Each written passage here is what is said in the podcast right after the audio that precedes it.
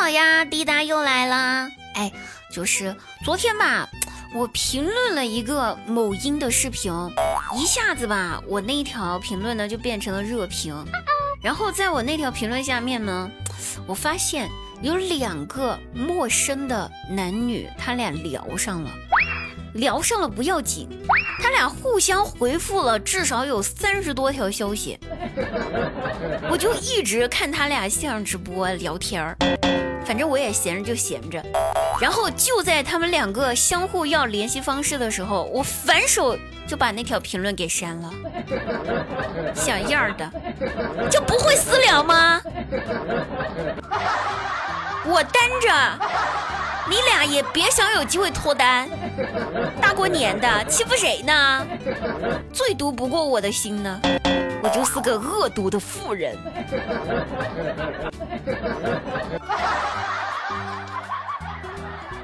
说到脱单这个事儿吧，哎，前几天有人给我发了消息，问我脱单了没？是谁？你自己。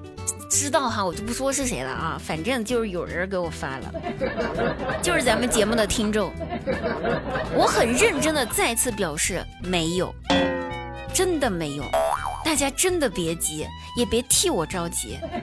给大家说个事儿哈，我爸妈他俩年龄相差八岁，听起来是不是也还好？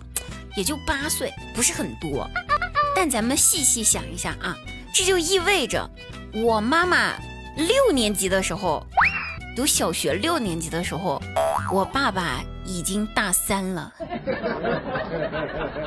所以你们着急个什么呢？我就不能等等小学生长大吗？啊？我就必须上杆子去结这个婚，谈这个对象我就不能等等小鲜肉吗？咋就对我的爱好一点都不清楚呢？哎，别催我了，求求各位了，谢谢你们了。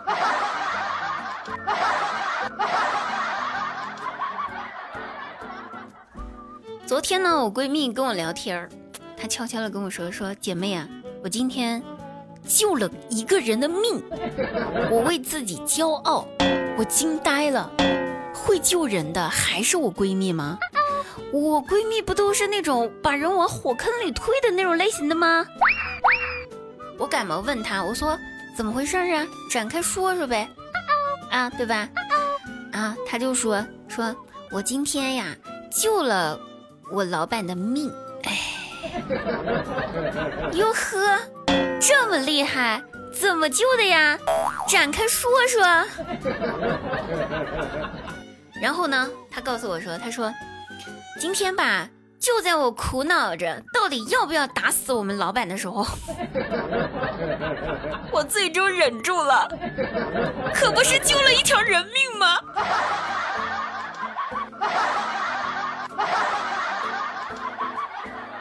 好像有那么一点道理哈。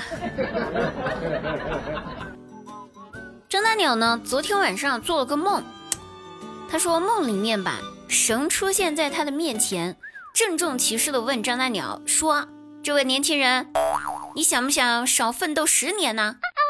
开玩笑，换谁谁不想少奋斗十年？张大鸟很果断的连忙回答道：“想啊，当然呢。”神听了之后点了点头，嗯，好像在想着什么。就在张大鸟等着奇迹发生的时候，神默默的拿出了生死簿，给他减了十岁的寿命。那可不是吗？这就真的是少奋斗了十年呐！我大外甥他们放寒假了，做寒假作业啊，有一个题目是说写一个作文这个作文呢是说每天早上我们都会吃妈妈亲自准备好的早餐，再去上学，让我们对。亲爱的妈妈，说几句话表示感谢吧。那你会对你的妈妈说什么呢？哎，这题目很简单嘛，哈，对不对？小学生这手到擒来的。可是我大外甥拿到题目的时候，他惊呆了。他拿着这个题目，赶紧跑去问我姐说：“妈妈，我第一次听说妈妈会早起来亲自准备早餐给小朋友吃。”为什么我从来没吃过呢？我姐懵了，一时间竟然不知道怎么回答孩子，怕这个回答一个不小心毁了孩子的童年呐。那我赶紧解围道，我说宝贝儿呀，你妈妈做的早餐你吃了之后，可能没有办法去学校上课了哟。他一脸顿悟，哦，也是，我可不想生病呢。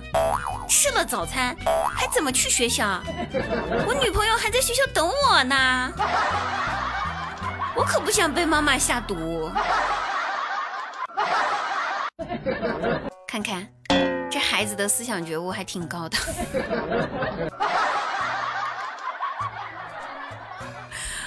好了，各位朋友，本期节目呢就要到此结束了，感谢各位朋友的收听。那喜欢滴答朋友记得抖音关注幺二五三零七四九三，滴答的本人微信是滴答的拼音加一零零五五二零，滴答一零零五五二零，滴答一零零五五二零就可以加上我的好友了。那我们下期节目再会，拜拜。